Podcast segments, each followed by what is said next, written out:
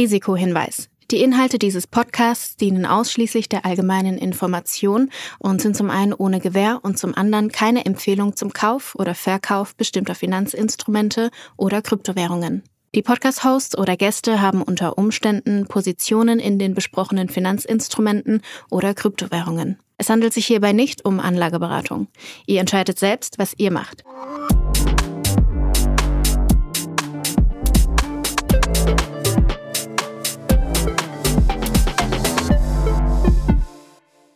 Es ist mal wieder Samstag, hoffentlich, zumindest für den treuen Zuhörer, der wahrscheinlich am Release Day hört. Das ist eine neue Folge Alles Coin, nichts muss. Julius, worüber reden wir heute?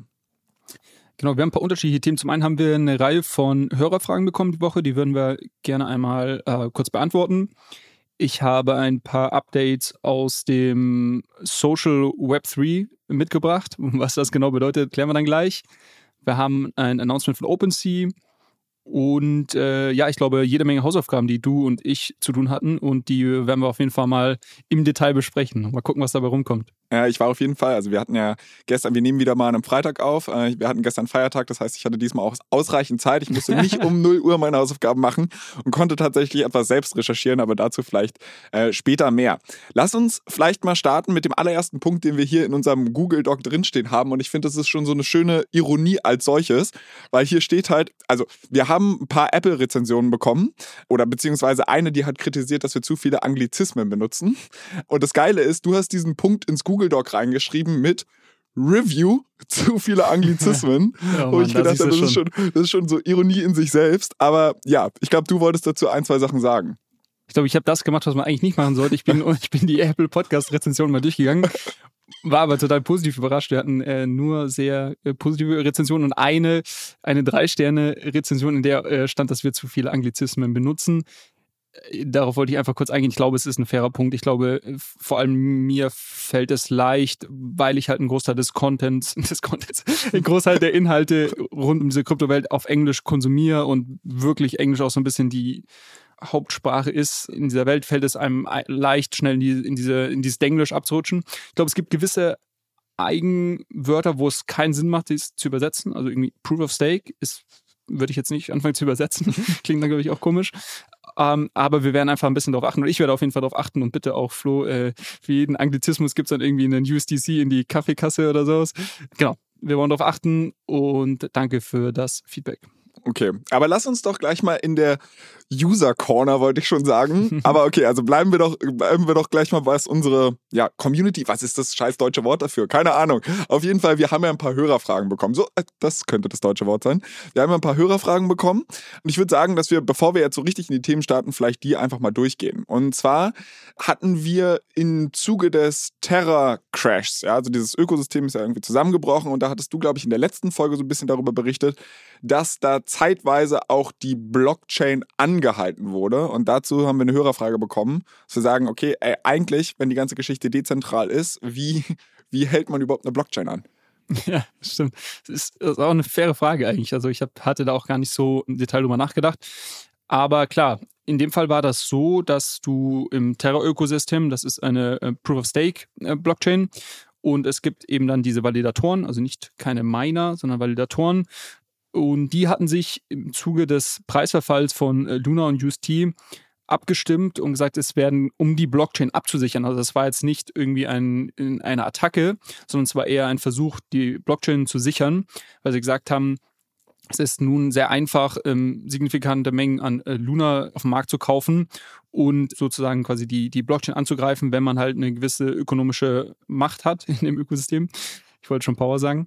Und die haben sich dann abgesprochen. In dem Fall ging diese Absprache einfacher, weil es nicht sonderlich viele Validatoren gab im, im Luna-Ökosystem. Die Anzahl war begrenzt. Also man kann da natürlich davon, dann davon sprechen, okay, wie dezentral ist das wirklich? Das ist, glaube ich, eine faire Kritik. Das Beispiel hatten wir ja schon mal, als wir über den Ronin-Hack gesprochen haben, dass es da ja nur eine, glaube ich, neun Stück oder eine sehr geringe Anzahl an Validatoren gibt. Bei Luna, ich habe es jetzt ehrlicherweise nicht recherchiert, aber ich glaube, es müssten so an die 100 sein oder sowas. Also auch jetzt nicht so viele. Im Vergleich zu dem, was zum Beispiel Ethereum in der Zukunft plant, die ja irgendwie mehrere zigtausend wollen. Die hatten sich abgesprochen, haben dann gesagt, okay, wir werden keine neuen Blöcke produzieren. Einfach weil die Wahrscheinlichkeit, dass hier jetzt jemand eine Attacke hm, plant, höher ist als normalerweise. Und die hatten sich aber dann nach, nach ähm, kurzer Zeit, also es wurde, ich glaube, zwei oder dreimal angehalten, nach kurzer Zeit, an die sich dann auch wieder darauf geeinigt, jetzt wieder nach, nach Protokoll auch weiter zu verfahren. Genau, so hält man eine Blockchain an. okay, also äh, ich meine, im Grunde genommen halt wirklich hat jemand zum Telefon gegriffen und hat irgendwie seine 100 Freunde angerufen, hat gesagt, lass mal lassen. Und ich glaube, es lief über deren Forum ab, aber äh, ja, okay. theoretisch kannst du die Leute auch anrufen. Okay. Dann haben wir eine zweite Hörerfrage bekommen und zwar betrifft die so ein bisschen, und das greift vielleicht auch so ein bisschen meine Hausaufgabe schon vor, nämlich Arbitrum. Da hatte ich mhm. ja irgendwie letztens schon die Aufgabe, ähm, meine Ether darauf zu transferieren, äh, weil die Transaktionsgebühren da halt auch ein bisschen geringer sind und weil du halt auch so ein bisschen oder die Community als solches spekuliert, dass es da vielleicht bald so ein Governance-Token äh, geben würde und man qualifiziert sich halt für diesen Governance-Token. Der wird halt geairdroppt, also sprich, man kriegt den mehr oder weniger geschenkt zum Start, wenn man halt bestimmte Apps in diesem Ökosystem genutzt hat. Jetzt haben wir aber trotzdem noch eine Hörerfrage dazu bekommen, oder wir haben eigentlich zwei Hörerfragen dazu bekommen. Mhm. Die erste war, dass wir sollen das bitte so timen, dass die Hörer zeitgemäß mitmachen können und dementsprechend sich vielleicht auch für diesen Governance-Token qualifizieren. Also da jetzt die Info habe ich an dich schon mal weitergegeben, dass du Bescheid weißt mit dem Timing, dass wir das vielleicht irgendwie so machen, dass dann halt die Leute vielleicht auch was davon haben. Aber die zweite Sache ist, ob wir vielleicht noch mal so ein bisschen über das Arbitrum-Ökosystem sprechen können und inwiefern das vielleicht spannend ist, außer die geringen Transaktionsgebühren. Genau, also das mit dem Timen, da habe ich eh ein Auge drauf, auch, aus, auch aus Eigeninteresse.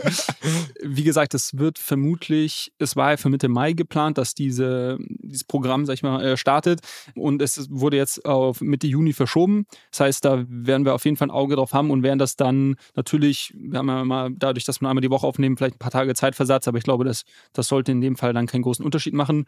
Könnten wir da nochmal einen Deep Dive dazu machen und das wirklich auch im Detail besprechen habe ich auf dem Schirm. Und ja, warum ist Arbitrum grundsätzlich interessant? Dazu lohnt es sich vielleicht nochmal anzuschauen, wie sich denn diese Layer 2 Welt im Moment aufteilt. Es gibt da ja unterschiedliche Lösungen, die in dieser Layer 2 Welt bauen. Und warum gerade Arbitrum spannend ist, liegt daran, dass Arbitrum einfach die Layer 2 Lösung ist, die im Moment man spricht von TVL, also Total Value Locked. Das heißt, das Ökosystem mit dem meisten Wert, der aktuell darin genutzt wird, für auf diesen, in diesen Centralized Apps ist und dadurch natürlich ein sehr wertvolles Ökosystem ist. Und wenn man jetzt aus dieser Airdrop-Perspektive drauf schaut, dadurch natürlich deshalb auch erwartet wird, dass der Governance-Token entsprechend ähm, nachgefragt sein wird und viel wert sein wird. Aber die Layer-2-Welt, ähm, wenn wir da vielleicht nochmal einen kurzen Überblick geben, das sind eben Skalierungslösungen, die auf die Ethereum-Blockchain drauf aufbauen, weil man es eben schafft, einen Großteil der Computation, also der, der eigentlichen Transaktionsleistung, die findet nicht mehr auf der Ethereum Mainchain statt, sondern die findet eben in diesem Layer 2-Ökosystem statt. Und viele, viele Transaktionen werden dann zusammengebündelt und auf der Ethereum Mainchain mit den nur dafür ähm, minimal notwendigen Daten gespeichert. Du hast dadurch einfach einen riesen Skalierungseffekt, weil du eben ja viele, viele Transaktionen nicht auf der äh, Ethereum Mainchain selber laufen lässt, sondern nur eine sehr komprimierte Version davon, die es dir trotzdem ermöglicht, im Nachhinein nachzuvollziehen, ob diese ganzen Transaktionen korrekt waren. Na, darum geht es ja immer um diesen Sicherheitsaspekt, aber ohne eben diese teuren Transaktionskosten zu zahlen. Und es gibt jetzt halt zwei, erstmal zwei grundsätzliche Unterschiede, wie diese Transaktionen zusammengebündelt werden. Die müssen ja irgendwie komprimiert werden. Man spricht da von sogenannten Optimistic Rollups und von sogenannten ZK Rollups. Optimistic Rollups kommt daher, weil es einen optimistischen Ansatz gibt. Man geht davon aus, dass alle Transaktionen, die stattgefunden haben und gebündelt werden, erstmal richtig sind. Und da wird jetzt nicht irgendwie groß nachgerechnet oder, oder geschaut von Seiten der Sequencer. Das sind diejenigen, die diese Transaktionen zusammenbündeln und dann auf die Ethereum Mainchain hochschicken. Da wird jetzt nicht nachgeschaut, okay, jede einzelne Transaktion, was ist hier passiert, ist das korrekt und so weiter, sondern es wird erstmal davon ausgegangen, dass das so passt. Und es gibt aber die Möglichkeit für jeden die Transaktionen, die dann eben auf der Ethereum Mainchain landen, zu kontrollieren. Und wenn jemand glaubt, dass da eine Transaktion, die nicht richtig ist, gelandet ist, dann gibt es dann so eine, eine Möglichkeit, dass eben ja über so einen Dispute-Mechanismus, also ein, ein Streitbeilegungsmechanismus. Streitbeil genau. Ich glaube, nächste Woche haben wir dann die ganzen Feedbacks, Leute sagen, macht einfach die Anglizismen, aber unterbrecht nicht ständig, bitte. Genau, über dieses Streitbeilegungsverfahren das dann kontrolliert werden kann. Dann werden sogenannte Fraud Proofs ähm, generiert. Das heißt, die Transaktion wird dann vollkommen ähm, nochmal nachgerechnet, auf der Ethereum Mainchain laufen gelassen. Und so kann dann geschaut werden, ist alles mit rechten Dingen zugegangen oder gab es hier irgendwelche falschen Transaktionen, die jemand reingeschmuggelt hat. Das ist der optimistische Ansatz. Optimism, ne, sagt der Name, ist, also Optimism ist eine Layer 2 äh. Die hatten jetzt vor zwei bis drei Wochen ihren Airdrop angekündigt, das hatten wir hier auch besprochen. Arbitrum ist eine andere. Das sind die beiden großen Lösungen in dieser optimistischen Rollup-Welt. Die andere Seite der Medaille ist, sind die sogenannten ZK Rollups. ZK warte, äh, warte, ganz, Rollups ist eigentlich eine Skalierungslösung oder warum, was bedeutet das?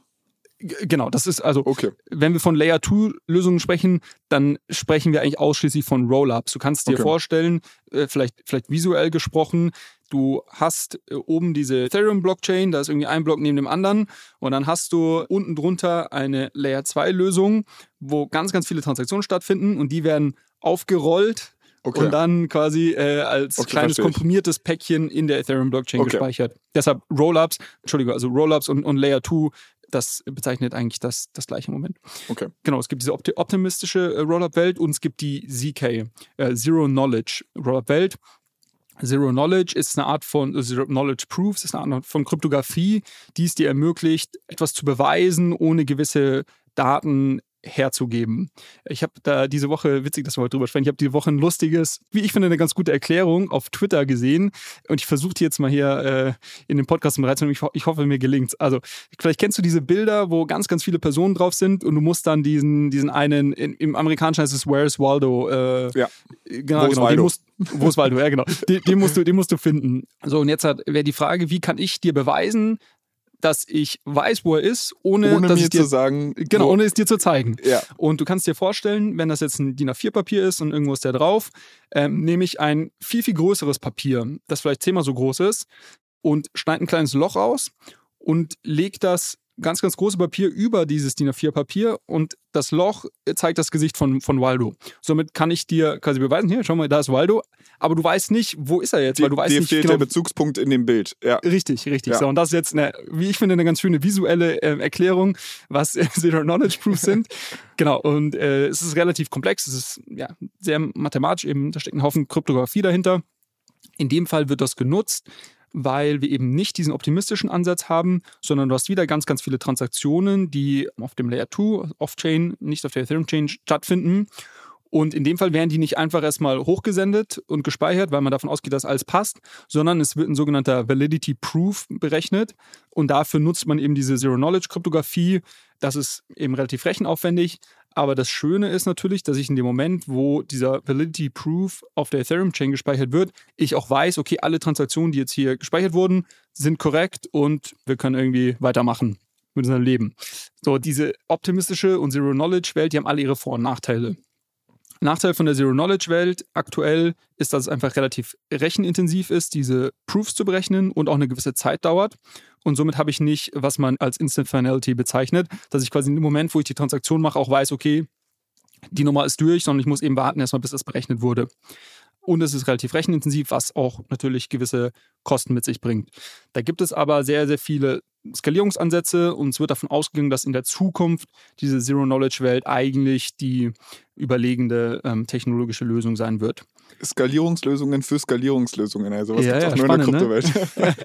für alle, die jetzt halt hier noch mehr Airdrops jagen möchten, es gibt zwei, ebenso wie es in der optimistischen Welt zwei große Lösungen gibt, also Optimism und Arbitrum, gibt es auch in der ZK-Welt zwei, von denen ausgegangen wird, dass sie das erstmal in einer gewissen Weise dominieren werden. Das eine ist ZK Sync und das andere ist Starknet.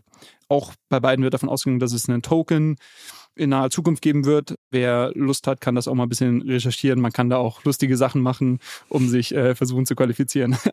Habe ich diese Woche auch ein bisschen Zeit mit verbracht. Genau, und dann lass uns noch kurz über die optimistische Welt sprechen. Was ist da natürlich der Vorteil? Wie gesagt, diese Instant Finality. Nachteil wiederum ist, dass ich einen langen Zeitraum habe, wo ich meine Coins nicht von dem Layer 2 weg abziehen kann. Weil ich habe eben diese, bei Optimism sind das sieben Tage, ich habe eine sieben Tageszeitraum, wo jede Transaktion angegangen werden kann über diesen Dispute-Mechanismus. Das ist bei, bei Arbitrum, das hatte mich gewundert, weil ich hatte mhm. meine Coins da auch aufgedingst, also rauf transferiert und da ging es instant, also es war sofort da. Mir mhm. wurde aber gesagt, hey, pass mal auf, wenn du was hinüberweist, du kannst es erst sieben Tage wieder aus diesem, also das dauert genau. sieben Tage, bis es wieder aus dem Netzwerk raus ist. Das ist genau der Grund. Du hast eben, wenn du jetzt eine Transaktion machst auf Arbitrum oder Optimism, gibt es eben diesen sieben Tageszeitraum, in dem deine und auch jede andere Transaktion ähm, überprüft werden kann durch diese Fraud Proofs. Und erst wenn dieser Zeitraum vorbei ist, ist sie quasi final, final und dann kannst du auch deine äh, Coins wieder abziehen von diesem Layer 2. Das heißt, das ist jetzt ein Nachteil, wenn man irgendwie schnell rein und rausgehen möchte aus dieser Welt. Ja, und das, äh, also wenn ich das jetzt für mich mal so auf die praktische Welt versuche zu übertragen und ich habe jetzt mhm. angenommen einen Online-Shop, ja, und da erlaube ich jetzt jemandem oder ich nutze das Arbitrum Network für Zahlungen. Bedeutet es denn, dass ich meine Ware erst nach sieben Tagen rausschicken kann, weil ich dann erst weiß, dass die Zahlung auch wirklich erfolgt ist? Boah, gute Frage. Da habe ich mir so noch keine Gedanken drüber gemacht, aber ich glaube, das nehme ich mal als Hausaufgabe mit, was, was das genau alles einschränkt. Ich weiß, dass es zum Beispiel für den, für den Handel ähm, mit, mit zum Beispiel schnellen Handel mit NFTs oder auch im, auf Exchanges werden zum Beispiel eher diese Zero-Knowledge-Welt quasi bevorzugt oder dem wird da eine, eine, bessere Zukunft vorausgesagt, weil sie eben diese Finalität mit sich bringen, wohingegen ich in der, in der optimistischen Welt immer dieses Risiko habe, dass es quasi eine, eine Dispute gibt. Ich schaue es mir mal an und äh, können wir nochmal im Detail besprechen, weil das ist eh ein Thema, was uns noch lange begleiten wird. Also deshalb auch vielleicht, wenn alles jetzt noch so ein bisschen abstrakt sich anhört und sowas, diese ganze Layer 2 Skalierungswelt, die startet jetzt gerade. Also das geht jetzt los und wir werden da über die nächsten Monate noch sehr, sehr viel spannende Themen sehen. Wir werden das jedes Mal wieder hier auch aufgreifen und dann hoffentlich euch dadurch auch ein bisschen näher bringen. Letzten Punkt, den ich noch sagen wollte, genau, Nachteil ist quasi, du hast diese sieben Tage Dauer, in der du quasi eine gewisse Unsicherheit hast. Und die optimistischen Rollups die posten relativ viel im Vergleich zu den ZK-Rollups, posten die relativ viel oder speichern relativ viel Daten auf der Ethereum-Chain, was natürlich wiederum dann mehr ähm, Transaktionen, mehr Gaskosten mit sich bringt. Und es wird daher davon ausgegangen, dass die erstmal höhere Kosten haben im Vergleich zu den Zero-Knowledge-Proofs. Da gibt es jetzt gerade auch eine Entwicklung auf Ethereum, wie man das ändert, dass die Daten, die die, die, die hochsenden, günstiger gespeichert werden können. Aber das ähm, für den Moment vielleicht noch ähm, ganz spannend ist, mal mitzunehmen. Okay, ich würde dann für mich mal zusammenfassen, dass ja. es im Endeffekt, also Arbitrum ist halt einfach eine Skalierungsmöglichkeit oder Lösung für Ethereum.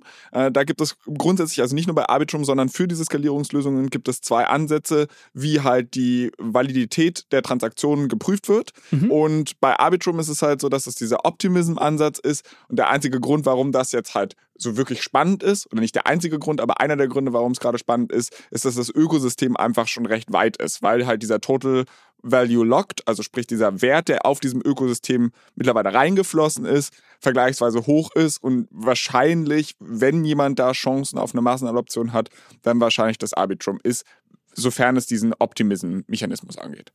Genau, super. Super okay. Zusammenfassung. Und alle, die wir genannt haben, man spricht von den Big Four. Also es gibt vier große Layer-2-Lösungen. Das sind auch die vier, die wir besprochen haben. Optimism, Arbitrum, ZK Sync und Starknet. Und da würde ich auf jeden Fall meine Augen offen halten, was die so in den nächsten Wochen und Monaten machen. Okay, wir werden es auf jeden Fall weiter begleiten. Aber lass uns mal zum nächsten Thema weitergeben. Und zwar hattest du ja auch schon im Intro so ein bisschen angeteasert, dass du jetzt über soziale Netzwerke sprechen möchtest. Und ich mhm. nehme mal an, dass es nicht ums Metaverse oder Meta, Instagram oder was weiß ich geht oder vielleicht auch nicht TikTok, sondern Web3 natives Social Network. Wie kann das aussehen? Wie funktioniert das? Was ist da der große Clou? Genau, also es gab da schon einige Versuche in der Vergangenheit, äh, dieses quasi ein Web3 natives soziale Netzwerke zu bauen. Die sind aber alle bisher gescheitert. Letztes Jahr, vielleicht hat das äh, der eine oder die andere äh, mitgemacht, war, es gab BitCloud, was so eine Art Twitter-Kopie war, wo dann jeder User seinen eigenen Token hatte und ich konnte quasi in dich investieren, wenn ich glaube, dass du in Zukunft irgendwie viele Twitter-Follower ähm, sammeln wirst und, und bekannt wirst. So, das war so ein, es gab immer mal wieder so Versuche. Äh, letzte Woche gab es ein sehr spannendes Announcement auf einer Konferenz in den USA, äh, auf der Permissionless, wo das sogenannte Lens-Protokoll ähm, jetzt halt announced wurde oder dass das jetzt live ist, announced wurde. Und ich finde, das ist sehr spannend. Da gibt es jetzt auch wenig konkrete Applikationen, die heute live sind. Aber ich wollte es mal vorstellen, dass wir mal so ein bisschen darüber sprechen, welche Welt ermöglicht das oder wie könnte eine Welt durch das Lens-Protokoll in der Zukunft aussehen, äh, eine Social-Media-Welt im Vergleich zu dem, was wir heute haben.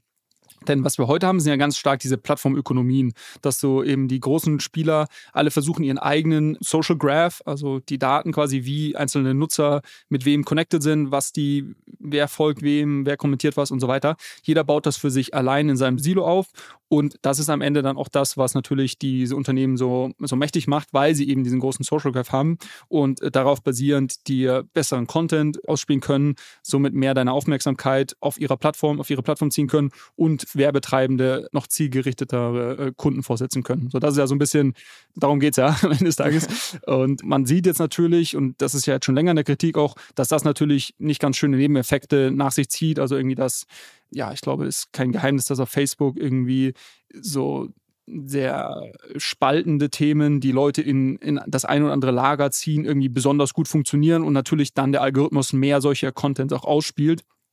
Und äh, natürlich die Frage ist, okay, was bewirkt das am Ende des Tages und wir befinden uns alle nur in unserer eigenen Filterbubble, weil uns nur noch die Sachen vorgesetzt werden, denen wir folgen, die wir spannend finden. Jetzt lange Rede, kurz Sinn. Was will Lens Protocol machen? Die sagen, okay, wir bauen ein Open Source Social Graph. Das heißt, wir sagen, okay, das, das ganze Geheimnis von Social Media ist eigentlich, coole Applikationen auf einen Social Graph aufzubauen. Mhm. Und wenn wir es aber schaffen, dass dieser Social Graph Open Source ist, weil es auf einer Blockchain gespeichert ist zum Beispiel, ne, dann geht es jetzt nicht mehr so, so stark darum, dass quasi die Applikationen sehr mächtig sind und dich in ihre Welt gefangen halten können, weil sie diesen Social Graph besitzen und dadurch auch nicht gezwungen sind, wirklich gute Produkte zu bauen, sondern die haben ja, sitzen ja auf einem großen äh, Datensatz und können den einfach, können sich darauf ausruhen. Sondern diese Daten sind öffentlich und jeder kann darauf aufbauen und was dann wiederum viel mehr Innovation fördert, weil ich gezwungen bin, quasi die, das beste Produkt zu bauen, um dich auf meiner Plattform zu halten, weil du kannst einfach in einer Sekunde sagen, nö, keine Lust mehr, ich gehe woanders hin. Das ist so ein bisschen das Grundprinzip von dem Lens-Protokoll und von auch Social Media in, in Web 3. Wie funktioniert das? genau.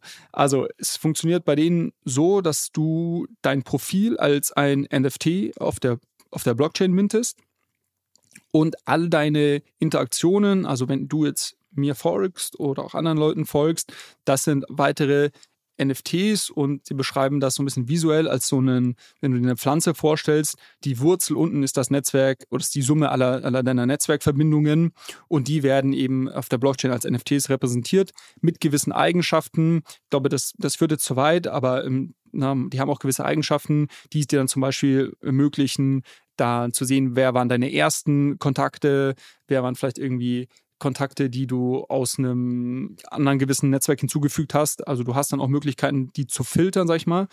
Und die Blume, das, was draus wächst, ist quasi das, was du auf dein Netzwerk draufbaust. Sei es irgendwelche, irgendein ähm, Content, den du teilst, sei es irgendwelche Kommentare und so weiter. Das ist so grundsätzlich das, wie sie das sehen. Und das Schöne ist natürlich, dadurch, dass es auf der Blockchain gespeichert ist, kann ich sagen, okay, ich baue jetzt halt eine Applikation, die wenn du dich einloggst mit, der, mit deiner Metamask, zeigt dir irgendwie eine, eine Art von Newsfeed, wie auch immer das genau ausschaut. Und da sind zum Beispiel nur die Leute drin, mit denen du eine Connection hast, mit denen du ein NFT teilst. Diese Daten sind ja öffentlich das ist ja dann im Endeffekt ein, ein, Baukasten für ein soziales Netzwerk. Also wenn ich halt zum genau, Beispiel das, sage... das meine ich mit Protokoll. Das sind, okay. das sind eine Reihe von Smart Contracts, die jetzt halt entwickelt wurden, mit gewissen Datenstandards, die dort eingebaut sind, die jetzt Entwickler für sich nutzen können, um jede Art von Applikation draufzubauen. Aber ich, ich, mag den, ich mag den Gedanken, dass konkrete Features umeinander konkurrieren. Also äh, das ist mir zum Beispiel aus der ersten Erklärung gar nicht so klar geworden, dass ich jetzt zum Beispiel sage, okay, diese Daten als solches sind für alle einsehbar erstmal erstmal. Mhm. Und jetzt gibt es unterschiedliche Software-Engineers, die halt unterschiedliche Sachen mit diesen Daten machen. Und es kann halt sein, dass drei Unternehmen auf denselben Daten aufbauen, den äh, unterschiedliche Newsfeeds basteln und ich kann halt sagen, okay, ich habe keinen Bock auf polarisierende Themen, ich suche mir jetzt halt irgendwie einen Newsfeed, der besonders neutral gestaltet ist zum Beispiel Richtig. und benutze den dann halt, Richtig. greife aber auf dieselben Daten zu. Richtig. Du kannst zum Beispiel, kannst dir vorstellen, es gibt in Zukunft, hast du irgendwie so eine so ein, so ein Menü, wo du irgendwie draufklicken kannst und dann kannst du ausfinden, hm, welchen Algorithmus möchte ich denn heute verwenden? Möchte ich irgendwie, heute bin ich irgendwie sehr polarisierend unterwegs. Ich nehme hier den, den super Agro-Trump-Algorithmus äh, und dann kriegst du irgendwie nur so mega polarisierende Sachen angezeigt oder du nimmst irgendwie den, ich will irgendwie Flower Power, ich will irgendwie nur Liebe und positive Vibes, dann kriegst du irgendwie die Sachen angezeigt. Das ist halt ganz cool. Also es gibt sehr viel Macht an den Endnutzer zurück letztendlich und gleichzeitig fördert es Innovationen auf der Produkt- und Entwicklerseite, weil äh, ich als Endnutzer eben nicht gefangen bin in einem Ökosystem. So und die, das, was du gerade beschrieben hast, ist auch einer der Use Cases, den der, der Gründer oder einer der Gründer von diesem Lens-Protokoll Stani heißt der, ähm, den der auch gesagt hat, zum Beispiel, dass man jetzt diese Daten nehmen kann und jeder kann seinen eigenen Algorithmus drauf programmieren und ich kann als User am Ende des Tages sagen, okay, was möchte ich denn nutzen, um mir irgendwie jetzt halt eine Twitter-like äh, Produkt-Experience ähm, ähm, anzuzeigen. Das Problem ist nur, ich glaube ja, dass bei dass der Facebook-Algorithmus so funktioniert, wie er funktioniert, war jetzt vermutlich kein böser Masterplan von Mark Zuckerberg, der sich hingestellt hat und gesagt hat, ich möchte die Welt zu einem schlechteren Ort machen, sondern im Grunde genommen ist dieses Ökosystem halt aus dem Nutzerverhalten heraus gewachsen. Und was ich mir vorstellen könnte, ist, so toll dieser ganze Ansatz jetzt ist, diese Macht der Nutzer wieder zurückzugeben, mhm. wird ja in dem Ökosystem das wachsen und gedeihen, was von den Nutzern stark angenommen wird. Und der Grund, warum der Facebook-Algorithmus so funktioniert, wie er funktioniert, ist, dass polarisierende Inhalte einfach mehr Engagement bringen. Und ich könnte mir vorstellen, dass auch in dieser Web3-Welt, obwohl wir unterschiedliche Lösungen hätten, die Leute dann halt tatsächlich mehr in diesen polarisierenden Feeds abhängen, weil es halt einfach das Engagement stärkt. Und, und das ist ja okay. Also wenn, wenn du darauf Bock hast, kannst du es ja machen. Nur du hast aktuell keine Wahl. Also aktuell hast du einfach ja, das stimmt. Null Wahl, du, du wird was vorgesetzt, das musst du nehmen.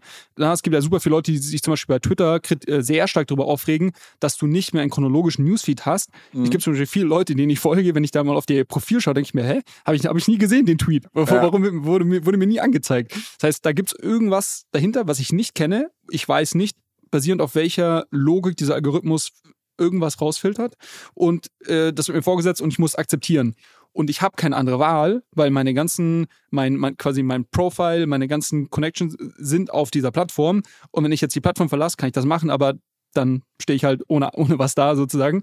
Wohingegen Lösungen. Und ich weiß, das ist noch vielleicht so, so, ein bisschen abstrakt, aber ich fand es so spannend, weil ich hatte diesen Moment schon vor vielen, vielen Jahren, wo es irgendwie um NFTs ging und da war es auch die Frage so, hm, NFT, weiß ich nicht, ist so abstrakt, für was muss ich jetzt irgendwie so Kunst irgendwie auf die Blockchain und sowas? Und jetzt sehen wir heute, es gibt super viele Anwendungen davon, vieles ist Quatsch, aber vieles ist auch spannend.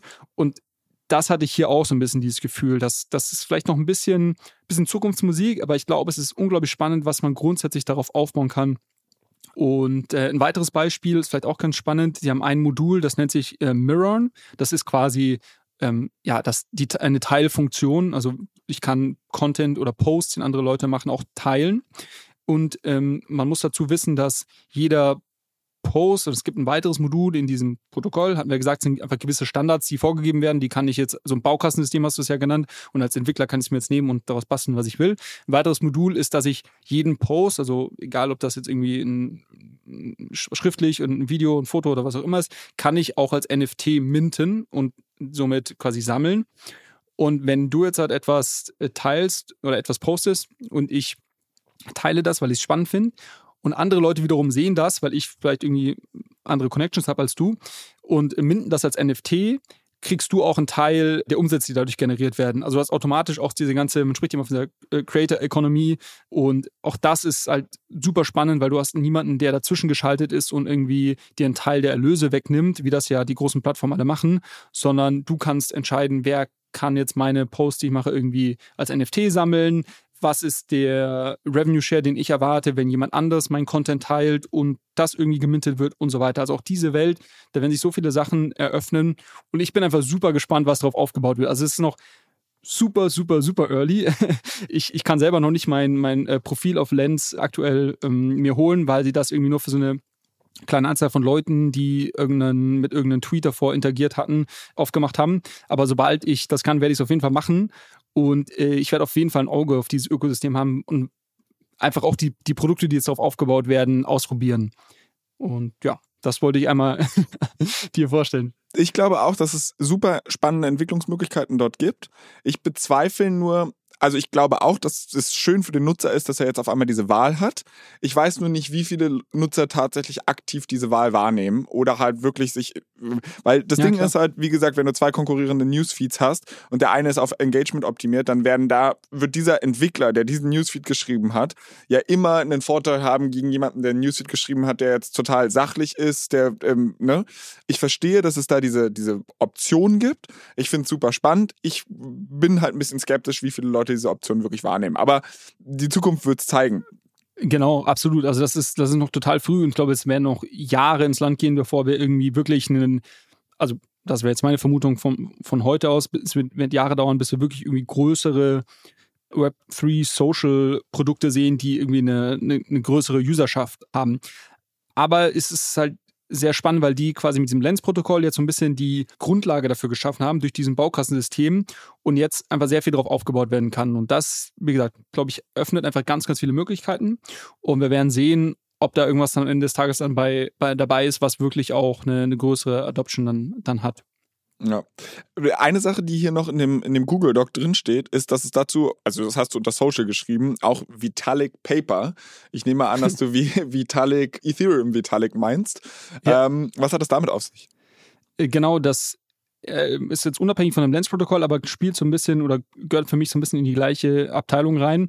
Vor, ich glaube, zwei Wochen war das, hat äh, Vitalik äh, Buterin, der, einer der Ethereum-Gründer, zusammen mit einem Co-Autor noch ein, ein Paper rausgegeben, also ein wissenschaftliches Paper, wo es um das Thema Decentralized Societies oder DSOC, äh, wird es abgekürzt, geht. Und das vielleicht auch ganz spannend und das möchte ich jetzt kurz halten, aber eins der grundlegenden Themen, die er dort anspricht, sind sogenannte Soulbound Tokens, was eine besondere Art von NFTs sind letztendlich, die nicht transferierbar sind. Du hast ja heute die NFTs, kann ich ja, wenn ich welche kaufe oder minte, kann ich die beliebig auch weiter versenden, weiter verkaufen, was super ist, was aber gleichzeitig nicht sonderlich hilfreich ist, wenn es darum geht, dass ich irgendwie Vertrauen der Web3-Welt schaffen will, darüber, dass meine Identität online repräsentiert oder online auf der Chain repräsentiert ist. Ne? Wenn, wenn du jetzt deinen Abschluss von, wo hast du St. Gallen, ne? Wenn du, wenn du jetzt deinen Abschluss von St. Gallen als NFT hättest, könntest du mir den verkaufen. äh, ich kann irgendwie damit mich in die, ins Alumni-Netzwerk einloggen und die Leute sagen, ja, was macht der Typ hier? Der äh, trägt nicht genug Poloshirts. Ähm, nee, Spaß beiseite. Aber äh, um, um wirklich deine Identität auf der Chain zu repräsentieren, brauchst du Tokens, die nur mit dir identifizierbar sind. Und deshalb spricht er von diesen Soul-Bound Tokens. Deine mhm. Soul ist letztendlich deine Identität on-chain und es gibt eine Vielzahl von Faktoren, die dich irgendwie beschreiben. Das kann sowas wie ein Schulabschluss sein. Das kann sowas sein wie, hast du deine äh, Darlehen, die du vielleicht dir ausgenommen hast, irgendwie rechtzeitig zurückgezahlt. Das kann sein wie etwas wie, bist du Fan von einem gewissen Sportverein oder gehörst zu einem gewissen sozialen, äh, einer Partei an und so weiter. Für all diese Sachen kannst du ja solche Soulbound Tokens sammeln. Und die Summe dieser Soulbound Tokens definiert dich dann in einer gewissen Weise on-chain und kann natürlich dann auch genutzt werden, wenn es zum Beispiel geht, dass du einen, ein Kreditrating äh, benötigst, weil du dir in der Web3-Welt ein Darlehen äh, nehmen möchtest. Und jetzt hat natürlich immer das Problem, okay, wie soll ich dich jetzt irgendwie bewerten, ohne all deine privaten Informationen, die du jetzt nicht on-chain gespeichert hast, zu kennen. Und eine Möglichkeit, um, dass das unterstützt, wäre zum Beispiel sehen, okay, der Typ hat einen Abschluss von Uni XYZ und so weiter. Und dieser Soulbound Token Standard hilft natürlich dann jemand, der dich bewertet, weil er weiß oder sie weiß, dass äh, dieses, dieser Token nicht transferiert werden kann und somit wirklich dir gehört und nur an deine Adresse gebunden ist. Das klingt nach einem sehr, sehr interessanten Ding, was aber auch sehr, sehr beängstigend ist. Äh, also ich kann mir, ich kann mir da wirklich also eine ne ganze Liste runterschreiben an Dingen, wo das schiefgehen kann. Aber ich, ich glaube, das ist eher Stoff für eine, für eine weitere Folge. Äh, ich glaube trotzdem, dass NFTs ein ganz gutes Stichwort ist für unser nächstes Thema. Mhm. Und zwar äh, gab es mal wieder News von OpenSea. Und zwar haben die ein neues Protokoll announced, das nennt sich Seaport. Und ich habe mal auf der Website so ein bisschen selbst rumgescrollt. Äh, und sie beschreiben, ich glaube, im ersten Satz des Artikels, wo sie halt über diese News schreiben, sagen sie, es ist brand new Web3 Market Marketplace Protocol for Safety and Efficiently Buying and Selling NFTs. Also zu dem Thema zu viele Anglizismen, jetzt fangen wir an, komplett Englisch hier zu reden. Aber im, im Grunde genommen habe ich gedacht, dass das schon immer die Aufgabe von OpenSea war. Also die waren doch schon immer ein Marketplace, wo ich angeblich effizient und sicher NFTs austauschen kann also für mich scheint die News jetzt so ein bisschen von wegen, als wenn Coke sich hinstellt und sagt, wir machen jetzt auch Cola. Was ist hier die große Neuerung? Die Neuerung ist, dass äh, wenn, du Vergleich bleiben willst, Cola sich hinstellen würde und sagt, hier sind alle Zutaten, die wir verwenden, die wir über, über die Jahre optimiert haben und das öffentlich machen und sagen, hier, nimmt das und baut euer eigenes Cola, wie ihr lustig seid. Ah, okay. Das hat OpenSea gemacht. Die haben, also OpenSea äh, hat ja bis jetzt einfach schon immer gewisse gewisse Smart Contracts ähm, genutzt, um ihre Business-Logik abzubilden. Also im primär natürlich, dass man NFTs kaufen und verkaufen kann und listen kann und, und darauf bieten kann und so weiter. Und das haben sie jetzt einfach nochmal weiterentwickelt Und äh, na, wenn wir jetzt über, wieder über so ein Protokoll sprechen, kannst du dir wieder vorstellen, wie so ein Baukastensystem. OpenSea hat jetzt halt ihr Baukastensystem geopen sourced, also veröffentlicht, das jetzt jeder und jede verwenden kann, um selber NFT-Marktplätze zu bauen oder um neue Produkte zu bauen, die vielleicht auf ein OpenSea irgendwie aufbauen, gewisse Features, die ein OpenSea vielleicht bisher noch gar nicht beinhaltet hat. Und das ist natürlich das ist schon ein, ein starker Move letztendlich, weil es erstmal an alle Entwickler etwas zurückgibt, die in diesem Bereich was bauen wollen, weil es wiederum Effizienzen schafft. Ne? Wenn etwas Open Source ist, kann jeder daran arbeiten. Kannst du, kannst du davon ausgehen, wenn irgendwie 100 Leute drüber schauen, dass vielleicht gewisse Bugs, die zuvor nicht gefunden wurden, eher gefunden werden, dass wenn mehr Leute an etwas arbeiten, durch Kreativität neue Dinge entstehen, die vielleicht ansonsten nicht entstanden wären, wenn OpenSea das alles nur bei sich im stillen Kämmerlein äh, weiterentwickelt hätte. Und das ist schon eigentlich ein ziemlich großer Schritt, ähm, dass sie das jetzt Open Source haben. Ja. Das bedeutet, aus OpenSea wird jetzt keine Web 2.1 Company, sondern mittlerweile eine 2.5 Company? Ja, sie sind auf dem richtigen Weg. okay, krass. Aber warum, warum machen die sowas? Genau aus dem Grund, die ich gerade genannt habe, glaube ich. Ähm, die hoffen sich natürlich auch, dass mehr Leute jetzt darauf aufbauen, dass somit äh, gewisse Standards weiterentwickelt werden, dass die Sachen sicherer werden, weil mehr Leute drauf schauen, um einfach auch Innovation in diesem Space zu, zu ermöglichen, von dem sie am Ende des Tages dann auch wiederum profitieren. Aber je mehr coole Produkte es grundsätzlich in diesem NFT-Bereich gibt, im NFT-Marktplätze-Bereich, dann ist auch OpenSea dazu gezwungen, natürlich irgendwie, oder zum einen stehen ihnen da neue Möglichkeiten, ihr Produkt weiterzuentwickeln und gleichzeitig sind sie auch gezwungen, natürlich immer innovativ zu bleiben, weil ansonsten kommt einfach jemand anderes und kann sie angreifen. Also es ist sicherlich auch ein gewisses Risiko dabei, sowas zu open sourcen. Gleichzeitig, ich glaube, unterm Strich fördert es das Ganze einfach nur. Und vielleicht zwei, drei Beispiele, was jetzt halt dadurch möglich ist, was bisher nicht so einfach möglich war. Das eine ist, dass man ähm, bisher auf, auf OpenSea und eigentlich auf, auf allen ähm, NFT-Marktplätzen immer nur ein oder mehrere Items, äh, also NFTs, zum Verkauf listen konnte. Und dann konnte ich mit, und ich konnte einen gewissen Ether-Preis, meistens ist ein Ether, dahinter schreiben, für den jetzt äh, jemand das kaufen kann in diesem neuen ähm, Protokoll gibt es gewisse Module, die ich einbauen kann, dass ich jetzt zum Beispiel sagen kann, okay, ich möchte mein NFT listen und es kann auch jemand anders mit einem NFT dafür bezahlen oder mit einem Bundle, also mit mehreren NFTs, die aber im Wert dementsprechend, was ich mir davon erwarte. Oder ich kann sogar spezifizieren, ich möchte mein NFT nur verkaufen gegen dieses eine bestimmte andere NFT. Ähm, na, also hier Sachen, das ist möglich. Eine weitere Sache, die möglich ist, sind zum Beispiel Dutch Auctions. Das heißt, ein, ein Preis, eine Versteigerung mit einem fallenden Preis, wo dann eher die Frage ist, okay, wann schlägt man zu? Das ist zum Beispiel auch was, was bisher nicht, nicht äh, möglich war. Und die Dinger sind unglaublich gas-optimiert, ja? weil du hast auch ein Problem. Also ich habe es extra mal nachgeschaut für die Folge heute. OpenSea ist mit Abstand das Protokoll oder die Smart Contracts, die zu OpenSea äh, dazu gerechnet werden, die am meisten Gas verbrauchen. Mit Abstand. Weil äh, ja einfach so viel Aktivität auf OpenSea stattfindet. Und äh, das ist jetzt erstmal als Ethereum, äh, wenn man Ethereum-Coins hält, nicht schlecht, weil dadurch werden ja auch das hatten wir, schon besprochen, Ether verbrannt und somit steigert es wahrscheinlich den Wert von den Coins, die man hält. Aber es ist natürlich nicht effizient. Und ähm, das heißt, die haben jetzt in diesem Protokoll auch ihre Smart Contracts überarbeitet und gewisse Standards eingebaut, die sehr, sehr gas-efficient sind, sodass weniger Transaktionskosten anfallen, was natürlich am Ende des Tages auch wieder der Gesamt, dem Gesamtprodukt hilft. Okay. Ich, pass auf, pass auf. Jetzt wirst du richtig stolz auf diese Überleitung sein.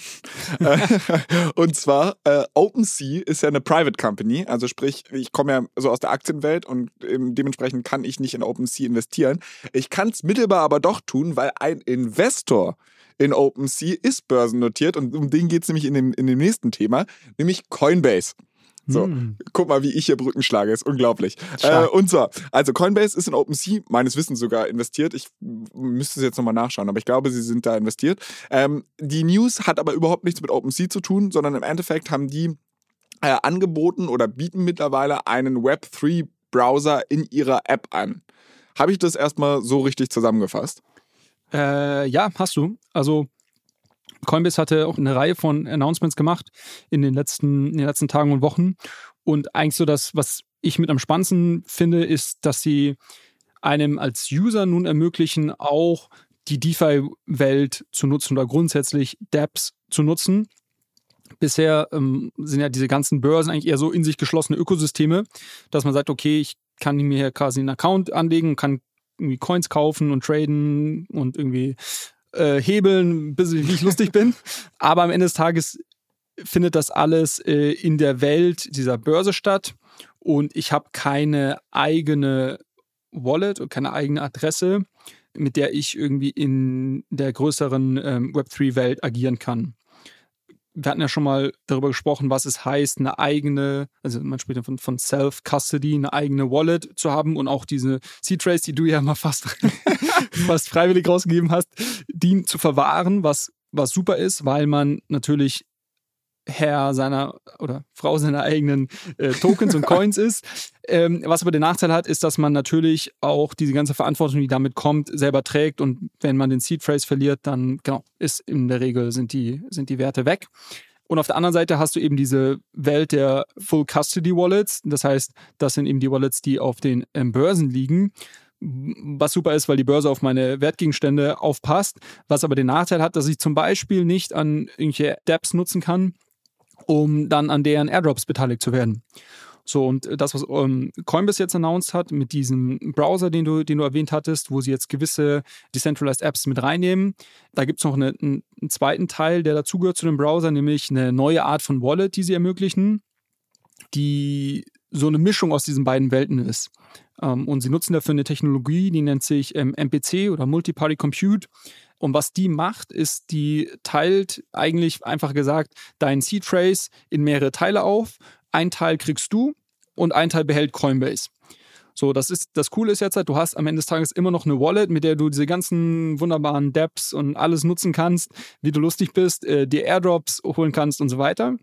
Aber wenn du jetzt gehackt wirst, kann niemand was damit anfangen, weil die Person nur die eine Hälfte des Seed Phrase hat und die andere Hälfte liegt bei Coinbase und wird für dich irgendwo sicher im Tresor äh, offline verwahrt. So, und das ist eigentlich ganz cool. Es ist so ein bisschen, ich glaube, es ist ein, eine weitere Möglichkeit, Leute onzuboarden in, in diese, in diese Web3-Kryptowelt, ohne sie der vollen Verantwortung und den Risiken ähm, auszusetzen, dass man eben so einfach gehackt werden kann. Okay, also zwischenzeitlich, während du erzählt hast, habe ich gedacht, okay, die große Neuerung ist jetzt, dass ich mir nicht mehr zwölf Wörter, sondern nur noch sechs merken muss. Aber okay, also ich verstehe, dass ich im Endeffekt trotzdem nicht mehr so einfach gehackt werden kann, weil es zwei Parteien braucht, die mehr oder weniger den Zugriff auf diese Richtig. Wallet gewährleisten. Das, das ist eigentlich das Wichtige. Du kannst nicht mehr, du hast, du hast eine gewisse Sicherheit. Klar, du hängst immer noch von Coinbase ab, ne? weil wenn Coinbase jetzt pleite geht, hast du immer noch ein Problem. Das heißt, es ist jetzt nicht komplett in diesem äh, dezentralen äh, Ethos irgendwie, dass, dass du deine eigene Wallet hast, deinen eigenen Seedphrase und so weiter. Aber es ist meiner Meinung nach für viele Nutzer, die jetzt nicht so tief drinstecken und sich irgendwelche Wörter aufschreiben wollen und so weiter, das ist ja auch alles sehr, sehr abstrakt und irgendwo auch kompliziert ist das ein Schritt in die richtige Richtung, weil es dir ermöglicht, ja, diese Börsen, du kommst zu dieser Börsenwelt, aber es ermöglicht dir trotzdem eben Decentralized Apps zu nutzen und ähm, ja, einfach viele weitere Produkte in dem Web3 zu nutzen, die du davor nicht hättest nutzen können. Ja, ja, vor allen Dingen, weil du ja viele Leute hast, die wahrscheinlich einen Coinbase-Account haben, weil sie einfach nur mit Coins vorher spekuliert haben, aber gar keine D-Apps benutzt haben und die werden jetzt Stück für Stück halt auch in dieses Ökosystem dann reingeführt. Genau, genau. Das finde okay. ich eigentlich cool. Ja. Gut, dann äh, lass uns doch mal äh, zum Finale dieser Folge kommen. Und zwar unserem Hausaufgabenteil. Zuallererst hattest du ja auch eine Hausaufgabe. Und zwar wie FTX, glaube ich, den Aktienhandel abbildet. Da muss ich mal sagen, da muss ich mich wirklich bei unserer Community beschweren. Weil ich muss hier in mühseliger Kleinstarbeit meine Hausaufgabe immer selbst machen, kriege keinerlei Hilfestellungen. Und irgendjemand hatte auf dem, unserem Instagram-Account allescoin-pod dir sogar noch geschrieben, wie FTX die ganze Geschichte macht. Das heißt, du musst es eigentlich gar nicht selbst recherchieren. Danke dafür. Aber magst du mal teilen, welche welche Infos uns dazu gespielt wurden. Ja, sehr gerne. Und ich bedanke mich natürlich bei äh, der super Community, die bei den richtigen Fragen den richtigen Leuten unter die Arme greift. Einfach nur frech. Genau, wir hatten letzte Woche die Frage, inwiefern auf FTX und der User hat uns auch darauf hingewiesen, dass das auch auf anderen Kryptobörsen möglich ist, Aktien gehandelt werden können. Ob das irgendwelche Tokens sind oder ob das irgendwie wirklich die Aktien sind, ähm, wie man es auch von, von, von Brokern kennt, die dort gehandelt werden. Scheinbar läuft das so ab, dass das, was man kauft oder was man tradet, nicht die tatsächlichen Aktien sind, sondern tokenized Assets. Aber, und das machen teilweise die Börsen selber oder über eine dritte Partei, die das dann verwahrt, die tatsächlichen Aktien auch immer gekauft werden oder eben verkauft werden, um man somit die Sicherheit hat, dass dies auch wirklich für einen irgendwo verwahrt wird. Aber das, was man quasi in dem Interface kauft, ist natürlich äh, nicht die tatsächliche Aktie, weil wahrscheinlich die Integration zu den Börsen oder ich weiß nicht, wie da die Infrastruktur genau ausschaut, nicht, nicht besteht also wenn ich das so höre, hat das viele Parallelen zu einem ADR, Das ist so ein American äh, Depository Receipt, was im Endeffekt nichts weiter als einen, also da kauft die Bank quasi die Aktie für dich und gibt dir Mhm. dann einen Schuldschrein raus oder also beziehungsweise ein, äh, eine Verbriefung dafür, dass sie diese Aktie für dich hält. Das scheint mir ähnlich zu sein. Ich bin mir jetzt allerdings auch nicht ganz sicher, weil ich die Dynamik da bei FTX nicht kenne oder bei den Also, anderen Börsen nicht kenne. Ich glaube, so, so ein bisschen in die Richtung hättest du jetzt auch eingeordnet, ja. Okay. Gut, magst du hören, was ich äh, in, der, in der letzten Woche getan habe? Gestern meinst du? Ja, okay. Wem mache ich hier was vor? Also, genau, gestern. Ich habe Nummer eins, äh, musste ich ja noch so eine Hausaufgabe vom vorletzten oder vorvorletzten Mal sogar nachholen. Und zwar hattest du ja gesagt, ich sollte da auf Spooky Swap gehen und äh, Liquidity mal providen. Mhm. Das hatte ja bei den ersten beiden Malen nicht funktioniert und wir wussten beide nicht so wirklich warum. Also vielleicht gab es da auch einfach einen technischen Fehler oder ich weiß es nicht. Ich habe es gestern nochmal probiert, ähm, wo man halt so 50 Prozent einmal von Phantom Tokens und einmal von diesem Boo Coin, von dem war es Boo? Ich Ja, weiß gar Boo. nicht mehr. Äh, genau. Und die beiden musste ich in so einem 50-50-Verhältnis in diesen Liquidity Pool einzahlen. Äh, gestern hat es tatsächlich geklappt. Also ich bin jetzt stolzer Liquidity Provider bei Spooky Swap, äh, was auch immer mir das bringt. Aber ich bin, ich bin gespannt. Also du hattest ja gesagt, wir werden auch sehen, dass dieses Verhältnis nicht mehr 50-50 sein wird, wenn ich es da aus diesem Liquidity Pool raushole. Ich bin auf jeden Fall gespannt, wie das weitergeht. Aber zu den Hausaufgaben, die ich eigentlich von letzter Woche auf hatte. Äh, da hattest du mir einerseits gesagt, ich brauche ein Tagesgeldkonto für meine Stablecoins. Mhm. Und ähm, ja, wurdest da selbst so ein bisschen faul, hast mir nicht mehr vorgebetet, was ich ganz genau machen soll, sondern hast gesagt, recherchiere einfach mal ein bisschen selbst. Und da habe ich auf einmal gemerkt, wie es wirklich ist, alleine auf die Kryptowelt losgelassen zu werden. Weil du hattest ja einfach nur gesagt, ja, such dir mal so eine Art Tagesgeldkonto für Stablecoins. Und was habe ich gemacht? Ich habe Tagesgeldkonto Stablecoins eingegeben. da kommt natürlich nur Scheiße bei raus. Aber im Grunde genommen habe ich äh, mitbekommen, so dass der Begriff, glaube ich, der in der Krypto-Community dafür benutzt wird, Yield Farming ist. Ich hoffe, das ist äh, richtig oder I don't know. Ja, aber ich, ja, können, können, wir mal, können wir mal in Ruhe besprechen, aber es ist nicht ganz falsch, aber ich, ich also Yield Farming bezeichnet noch mehr. Okay, als, okay. Als. Okay, äh, das, die Sache war halt nur die, ich musste irgendwas finden, was ich googeln konnte, so weißt du? Ja. Und dann habe ich halt irgendwie mehrere Guides gefunden, die halt irgendwie äh, grundsätzlich mal erklärt haben, wie dieses ganze Ding funktioniert. Also wie du deine Stablecoins quasi irgendwie parkst und da eine Rendite drauf bekommst. Und bei der eigenen Recherche, wenn du niemanden hast, der dich an die Hand nimmt, dann ist es super schwer zu differenzieren, was ist legit und was ist kompletter Bockmist. Ja, und ich habe dann halt einfach angefangen, mehrere Artikel zu lesen, weil meine These war, ich kenne ja die Quellen auch alle nicht. Und meine These, ich war, wenn ich jetzt zum Beispiel was auf Bloomberg lese, dann denke ich mir, okay, das ist eine bessere Quelle als, weiß ich nicht, wenn irgendein Hinterhofblogger irgendwie sagt, super Aktie. Äh, Mhm. Und hier ist es halt, ich kenne die Markennamen noch nicht, die halt gute Informationen zur Verfügung stellen. Also habe ich, war mein Ansatz, ey, wenn ich irgendwas 30 Mal lese, dann wird es wahrscheinlich valider sein, als wenn ich irgendwas nur einmal in einem Hinterhofblog lese. Und ähm, hatte dann relativ häufig von einer Seite gehört, die nannte sich yearn.finance. Ich weiß nicht, ob die dir was sagt. Ja. Vielleicht nochmal einen Schritt zurück.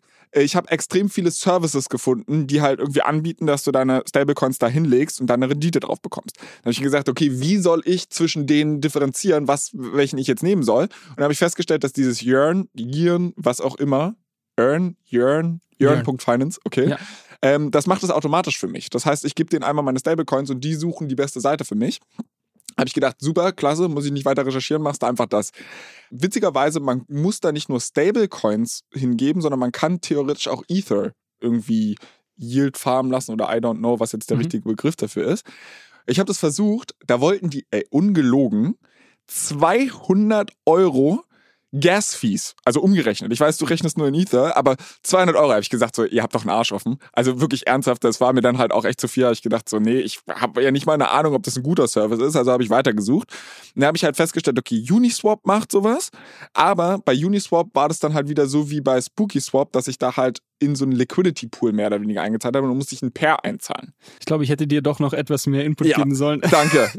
So, Weil das, das ist auf jeden Fall, das, äh, ja, das, das geht schon weiter als das, was ich eigentlich äh, mit dir vorhatte. Aber es ist cool, dass du so ein, so ein Research gemacht hast. So, dann habe ich festgestellt, es gibt noch ein weiteres Protokoll, das nennt sich Curve, ähm, wo man sowas wohl machen kann. Das sieht aber wirklich beschissen aus. Also ich war auf der Website und das sieht halt so aus wie 1999 irgendwie programmiert. Das ist wahrscheinlich auch ein Stilmittel. Aber ich dachte mir halt so, wow, nee, ich brauche irgendwas, was ein bisschen moderner aussieht, um, um das zu, dass ich dem halt auch vertraue. Und Ende vom Lied ist, es ist AVE oder sowas geworden oder also A-A-V-E ist Mhm. Finnisch, habe ich gelernt und bedeutet so viel wie Geist. Und da lege ich mittlerweile meine Phantoms zu 12% Rendite im Jahr an. Deine Phantoms oder deine Stablecoins? Ne, meine Phantoms. Ah, Das okay. war, das hatte die günstigsten Tra also Transaktionsgebühren. Deshalb habe ich das gemacht erstmal. Hab das ausprobiert. Also wie gesagt, das liegt jetzt zu 12% pro Jahr da an. Und ich frage mich, Nummer eins, also erstmal, muss das so kompliziert sein? Nummer zwei, wo kommt diese Rendite her und welchen Risiken hast du mich jetzt ausgesetzt? Ich finde es cool, dass du jetzt quasi in der Web3-Welt geblieben bist und danach Lösungen gesucht hast. Und all die Lösungen, die du genannt hast, bieten eine gewisse Rendite auf Stablecoins an mit unterschiedlichen Risiken. Meistens, und das müssen wir jetzt dann vielleicht doch kurz erwähnen, meistens geht es da eben um Liquidity Mining oder Farming. Und das bezeichnet aber letztendlich oftmals das, was du jetzt auf der Phantom Chain auch gemacht hast, dass ich zwei Assets in einen Liquidity Pool reinlege und dafür einen, einen gewissen Reward oder einen Zins letztend- letztendlich bekomme. Man kann das natürlich machen mit Stablecoin und Stablecoin, wenn ich zwei unterschiedliche habe, dann habe ich kein Preisrisiko, weil ich hatte dir schon mal erklärt, dass das Verhältnis der beiden Assets, die du reinlegst, sich mit der Zeit verschieben wird. Und na, wir werden das dann sehen, ob mit deiner Position auf Phantom. Tagesgeld heißt ja für mich, ich will ja nicht irgendwelche Preisschwankungen, sondern ich will irgendwie einfach etwas, was vermeintlich stabil ist, irgendwo hinterlegen, darauf eine gewisse, einen gewissen Zins bekommen und das flexibel wieder abziehen können, wenn ich es dann mal irgendwie brauche für, für irgendwelche Transaktionen oder Anschaffungen. Das hat genau das ja nicht gegeben, wenn ich zwei unterschiedliche Assets, die gegeneinander sich im Preis verschieben, irgendwo hinterlege. Selbst wenn ich einen Zins drauf bekomme, kann es passieren, dass immer noch ich unterm Strich einen Verlust habe oder genau, sich auf jeden Fall vielleicht mein, mein Zins dann irgendwie ähm, auflöst, weil sich die Preise der beiden Coins verschieben. Aber ich habe jetzt bei, bei dem Fall, was ich gemacht habe, also ich habe da keine zwei Paare, also ich habe keine zwei Coins reingelegt, sondern ich konnte einfach meine Phantoms dort depositen. Genau. Und ja, weil Aave, weil Aave ein, ein äh, Landing-Protokoll ist. Das heißt, jemand anderes, also da, da gibt es einen großen Pool, du hast jetzt quasi in diesen Pool reingezahlt und aus diesem Pool werden äh, Darlehen rausgegeben.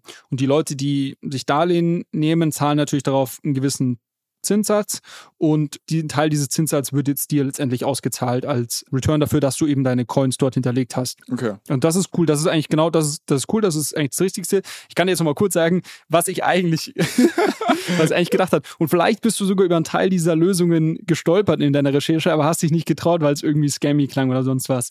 Es gibt ganz normale, also Anführungszeichen, was ich mit ganz normal meine, es gibt quasi nicht Web3 native Webseiten, die also was auch anbieten. Es gibt zum Beispiel eine, die heißt Nexo. Es gibt CoinLoan, Gemini macht das auch, also es ist eine Börse, die bieten das auch an, wo du einfach, wo du, den, wo du dich anmeldest, das ist quasi von der, von der Erfahrung her eher wieder wie eine normale, in Anführungszeichen normale App, die du aus der Web 2-Welt kennst, wo du dich mit deiner E-Mail-Adresse registrierst, dir ein Konto aufmachst und dann kannst du dort deine Stablecoins hinschicken und kriegst dann, in der Regel sind das irgendwie so ja, 4 bis 8 Prozent plus minus äh, pro Jahr darauf, wenn du die dort liegen lässt und kannst die natürlich flexibel auch wieder abziehen. So, das ist eigentlich das, was ich dir sagen wollte, dass du dir so einen Account aufmachst. Ähm, ich weiß jetzt nicht, was du auf Abe bekommst. Wahrscheinlich ist es, 12 Prozent. Ja, aber für Phantom, nicht für Stablecoins. Ja, ja, nee, das habe Genau. ich nicht geguckt. Das muss ich mir schon, ja, okay. Das ist ja genau die Sache quasi. Ich wollte dir quasi äh, jetzt was geben, wo du etwas, was deine Stablecoins, die du ja bestimmt mal irgendwann wieder brauchen wirst für, für Investments, ähm, die jetzt vielleicht nicht unbedingt im Preis schwanken wollen, sollen, gerade jetzt, wo der Markt so zusammencrasht und runtergeht. By the way, deine Phantoms sind, glaube ich, nicht mehr viel wert. Nee, das ist richtig. Wollte ich dir etwas geben, wo du das, was Stabiles parken kannst und trotzdem 4 bis 8 Prozent im Jahr drauf bekommst. Genau, und diese Lösung kann man, kann man nutzen. Ich nutze die selber auch, habe da unterschiedliche, so ein bisschen aus einer Diversifizierungsaspekt, nutze unterschiedliche. Und das ist eigentlich sehr, sehr spannend, weil ich glaube, jedem, der diese Welt noch nicht kennt und irgendwie gerade, weiß ich, nicht, 0,3 Prozent auf seinem Tagesgeldkonto bekommt, wenn du dem irgendwie sagst, okay, 4 bis 8 Prozent, der fällt auch vom Glauben ab. Das ist jetzt nicht ganz so verrückt wie diese Anchor Yields mit 20 Prozent. Das hatten wir schon mal besprochen, dass das auch nicht nachhaltig war. Aber ähm, das, was eben diese Apps da anbieten, machen sie schon über einen sehr langen Zeitraum und das können sie auch erwirtschaften mit dem Geld. Okay. Na gut, also ich nehme mit für die nächste Hausaufgabe bitte etwas mehr Anleitung, dass wir nicht so komplett aneinander vorbeireden. Aber es war ja nicht die einzige Hausaufgabe, weil die, bei der zweiten hast du dich ja sehr präzise ausgedrückt. Und zwar sollte ich da meine Ether staken. Mhm. Und da hattest du mir gesagt, ich soll da halt auch den Service Lido nutzen. Und das war halt super easy. Ja, also ich, ich, wusste, ich muss einfach nur Lido suchen, habe dann meine Metamask äh, mit verbunden, habe dann meine Ether gestaked und im Endeffekt habe ich dann etwas bekommen, was S Ether hieß. Also da war einfach ein S davor. Staked Ether. Genau, was halt einfach repräsentiert, dass ich jetzt quasi mein Ether gestaked habe. Was mich, mich nur dabei gefragt habe, wieso zur Hölle kann ich Ether schon staken, obwohl der Validierungsmechanismus ja immer noch Proof of Work und noch nicht Proof of Stake ist? Es gibt die, ähm, die Chain, die Ethereum Main Chain, die wir heute nutzen für Transaktionen. Das ist die, auf der eben die nach wie vor der Proof of Work Konsensmechanismus genutzt wird und die Miner neue Blöcke produzieren. Und es gibt aber im Dezember, was heißt Dezember 2020 wurde die sogenannte Beacon Chain gestartet. Auf der kann man bereits heute Ether parken oder staken. Und das ist die Chain, die dann auch, wir sprechen ja von dem Merge, haben wir schon ein paar Mal, ein paar Mal hier angeteasert. Wenn du dir jetzt vorstellst, okay, was heißt Merge, was, was irgendwie, was wächst da zusammen, das sind eben diese beiden Chains. Und okay. die Beacon Chain ist dann die, auf der eben Validatoren in Zukunft Proof of Stake ähm, betreiben als, als Konsensmechanismus. Und das, was wir heute als Ethereum Main Chain bezeichnen, ist dann die Execution Chain letztendlich. Okay. Genau. Deshalb kannst du das heute schon machen. Allerdings natürlich die Renditen, die du jetzt heute für das Staking bekommst, noch ähm, einiges geringer als das, was man vermutet, was in Zukunft sein werden, weil du eben heute nach wie vor noch diese Miner incentivieren musst und an die etwas auszahlen musst. Und ein Großteil davon, was an die Miner ausgezahlt wird, wird in Zukunft eben an diejenigen, die ihre Coins staken, ausgegeben. Und deshalb wird auch da davon ausgegangen, dass sich das eher in Richtung, ja, es schwankt sehr stark, aber ich denke mal, auch da wird man irgendwas zwischen 6 bis 8 Prozent. Wenn sehr, sehr viele Leute staken, geht es nochmal wahrscheinlich dann runter, weil einfach mehr Coins in dem Pool liegen. 4 bis 6 Prozent vielleicht. Ähm, sowas in die Richtung wird man da auf jeden Fall warten können. Okay. Wie sieht es denn aus? Was soll ich denn für nächste Woche vorbereiten? das, das, das gleiche nochmal mit bisschen mehr Anleitung. äh, such dir doch mal äh, einen, schau dir doch mal CoinLoan und schau dir doch mal Nexo an wie gesagt, das ist keine Anlageberatung. Es gibt viele solcher Services, auf denen man seine Stablecoins, aber auch zum Beispiel Euro parken kann und relativ attraktive ähm, Renditen dafür bekommt. Und ähm, genau, such dir doch mal so ein und park doch mal deine Stablecoins, dass du wenigstens darauf ein bisschen Rendite bekommst. wenn jetzt schon okay. die Inflation so hoch ist. Siehst du, dann ähm, war es doch gar nicht schlecht, dass ich mit meinen Phantoms, die eh nichts mehr wert sind, habe ich ein bisschen was ausprobiert, hier Aave. Und jetzt, bevor ich irgendwelche Bockes mache, dann kann ich meine USDCs äh, dann tatsächlich wirklich ordentlich anlegen. Genau. Ja, perfekt. Machen wir so. Super.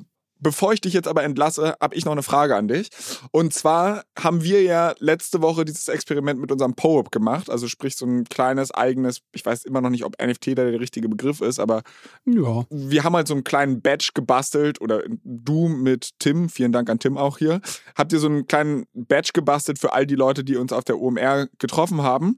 Äh, und jetzt haben relativ viele Leute uns da tatsächlich geschrieben, haben dieses Ding gemintet und die haben das jetzt in ihrer PO-Up-Kollektion drin. Die Frage, die sich aber viele Leute gestellt haben, es wird jetzt nicht auf OpenSea angezeigt, sie haben es nicht in ihrer Metamask. Wie kriegt man dieses POAP in die Metamask oder so, dass es halt bei OpenSea angezeigt wird?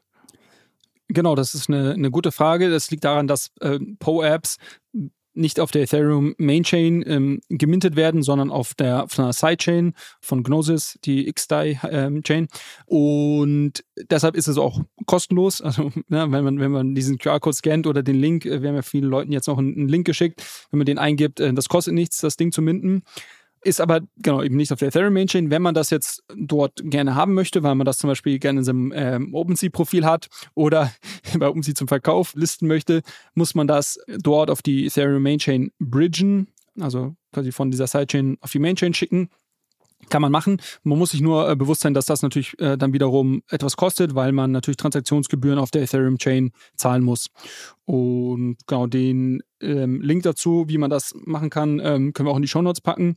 Aber ich finde es eigentlich ganz cool, wenn man sich diese Po-App iOS oder Google äh, Play Store App runterlädt, hat man da seine Kollektion, dann sieht man es da drin. Also ich brauche das nicht unbedingt auf OpenSea, aber wer möchte, kann das machen. Okay, gut. Ja, dann danke ich dir auf jeden Fall erstmal. Ich glaube, das ist sehr, sehr viel Input. Wir sind auch schon wieder so ein bisschen über der Zeit. Deshalb würde ich es jetzt ungern weiter in die Länge ziehen. Ähm, trotzdem, einen obligatorischen Hinweis gibt es natürlich noch, oder eigentlich sind es zwei. Nummer eins, bitte bewertet uns doch, wenn euch dieser Podcast gefällt, auf Spotify und Apple Podcasts. Wie gesagt, wir versuchen auch dieses Feedback zu inkorporieren und weniger Anglizismen zu verwenden, wobei das, glaube ich, nur in den ersten 15 Minuten geklappt hat. Ja, und dann sind wir komplett wieder zurück. schwierig. Aber gut, wir geloben Besserung. Nummer eins, Nummer zwei. Und Leute, ich habe euch eine Hausaufgabe aufgegeben. Nämlich jeder unserer Hörer soll einfach einem weiteren Hörer diesen Podcast empfehlen, weil dann verdoppeln wir hier nämlich ganz, ganz schnell unsere Hörerzahlen. Und ich kann nicht was sagen. Also ich meine, die Community wächst und ich bin damit sehr happy, aber verdoppelt haben wir uns, seitdem ich das gesagt habe, nicht. Das heißt, hier gibt es definitiv ein, zwei Schlawiner, die ihre Hausaufgaben nicht gemacht haben.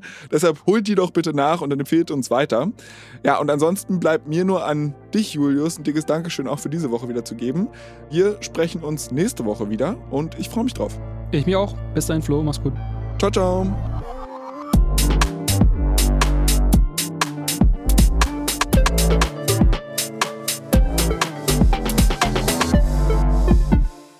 Dieser Podcast wird produziert von Podstars bei OMR.